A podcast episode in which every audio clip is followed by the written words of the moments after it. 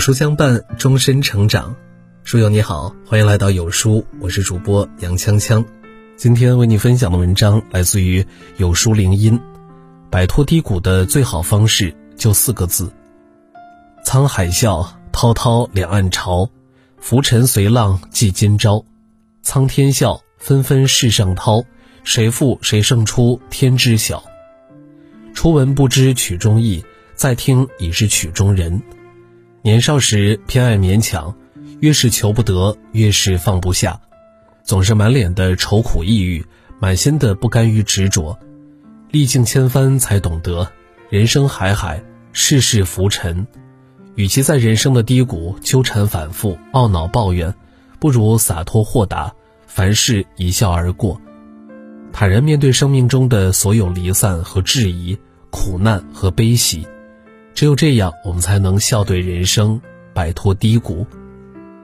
网上热度榜上有一个讨论度很高的话题：人与人交往时最好的心态是什么样的？其中的一个高赞回答是：一个成年人与人交往最好的心态就是笑对聚散，亲疏随缘。年少时的我们不愿离别分散，总希望亲朋好友能一直陪伴在身边，殊不知。相遇是美好的意外，离别才是人生的常态。越长大越孤单，人生的旅途中人来人往，但走到最后只有自己。前段时间，沈腾在综艺节目《王牌对王牌》上直言，自己走红之后很少与朋友走动。二零一二年，沈腾首次登上春晚的舞台，就以优秀的作品积攒了不少名气。后来又凭借塑造多部经典的电影角色而再次走红。虽然事业上日益红火，成为了一名家喻户晓的喜剧演员，但是在人际关系上，沈腾却一反事业上的突飞猛进，与朋友们的联系逐渐减少。当然，这不是因为沈腾人红忘本，相反的，沈腾是个很在意朋友的人，只是在他深耕自己喜爱的演艺领域时。身边的朋友也在忙于自己的生活和事业，他们有的已经退居幕后，有的已经转行，不再从事演艺相关的工作了。所以朋友们担心给他发消息，对他来说是一种打扰，而沈腾也害怕自己的联系会给他们带来负担。人生聚散终有时，终其一生，我们会遇到很多人，但是就像电影《山河故人》中说的那样。每个人只能陪你走一段路，迟早是要分开的。山盟海誓的恋人，可能到最后一别两宽；志同道合的伙伴，可能转眼就分道扬镳；甚至是父母子女，都会有人先行离去，最终阴阳相隔。所以，与其对已经离开的人和失去的关系念念不忘，不如笑纳聚散，接受生命中的所有相逢和离别。然后亲疏随缘，继续举步向前，迎接新的未来。电影《无声告白》曾说：“我们终其一生，就是摆脱他人的期待，找到真正的自己。”在生活中，我们总喜欢将自己和别人联系起来，用他人的期待来要求自己。殊不知，没有人能满足所有人的期待。莫言在他的散文《吃的耻辱》中讲述过这样一段经历。有一次，有人请莫言吃饭，那时候莫言还年轻，大小伙子经常因为饭量大而吃不饱，也就忍不住在饭局上多吃了一些。朋友因为他的饭量和吃相，便笑话他吃白食吃得奋不顾身。莫言听到这话，顿时双脸通红，在暗骂自己没出息的同时，发誓下次一定要抢先付账。但是真当他抢先付账时，他还被人笑话了。因为这次他在大家酒足饭饱后，把剩下的菜全都吃掉了，所以就有人说他自己买单就非得把本钱吃回去。接连两次的讥讽让他觉得无比的尴尬，于是下一次大家在一起吃饭时，他就提前在家先吃点东西，并提醒自己一定要吃在饭局上，吃的少一点，吃的文雅一点。他想这样就没有人笑话他了吧？结果又有人说。看看莫言那假模假样的劲儿，好像他只用门牙吃饭就能吃成贾宝玉似的。吃人家请的被嘲笑吃白食，吃自己买的被质疑吃回本，吃投入一点被笑话奋不顾身，吃文雅一点被讥讽假模假样。总之，无论怎么做，总是有人会挑剔。所以，与其战战兢兢地活在他人的眼光里，不如笑对质疑，专注自己。就像张国荣在《沉默是金》中所唱的那样：“遇上冷风雨，别太认真，自信满心里，修理会讥讽与质问，笑骂由人，洒脱的做人。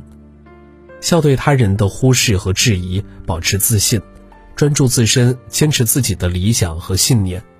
只有这样，我们才能活得更加轻松和坦然。”麦田里的守望者写道：“记住该记住的，忘记该忘记的。”改变能改变的，接受不能改变的，万事如意和事事顺心，这些祝福语从小到大已经让我们刻骨铭心。但事实上，人生在世，有顺境就会有逆境，有巅峰就会有低谷，有幸福就会有困苦。芸芸众生，没有人能够始终一帆风顺，真正的事事顺心。纠结于那些无法改变的事实，只会平白浪费我们的时间和精力。东汉时期，有个人叫孟敏，上街买饭赠，在回家的路上不小心把饭赠给摔破了。面对破掉的饭赠，他没有惊恐尖叫，也没有悔恨叹息，而是头也不回地转身离去。有人见状，便好奇地问他：“好好的一个饭赠就这样摔破了，你怎么看都不看一眼呢？”孟敏却答道：“反正饭赠都已经破了，看它又有什么用呢？多看他一眼，多为他惋惜一天。”于现状没有什么帮助。如果不及时止损，不仅会浪费时间和精力，还会让我们陷入更加困苦的境地。心理学上有一个鳄鱼效应，说的就是这个道理。当一只鳄鱼咬住你的脚，如果你试图用你的手去把脚挣脱出来，那么鳄鱼便会顺势咬住你的这只手。此时，如果你继续弯腰，用你的另一只手去救这只手，那么你整个人。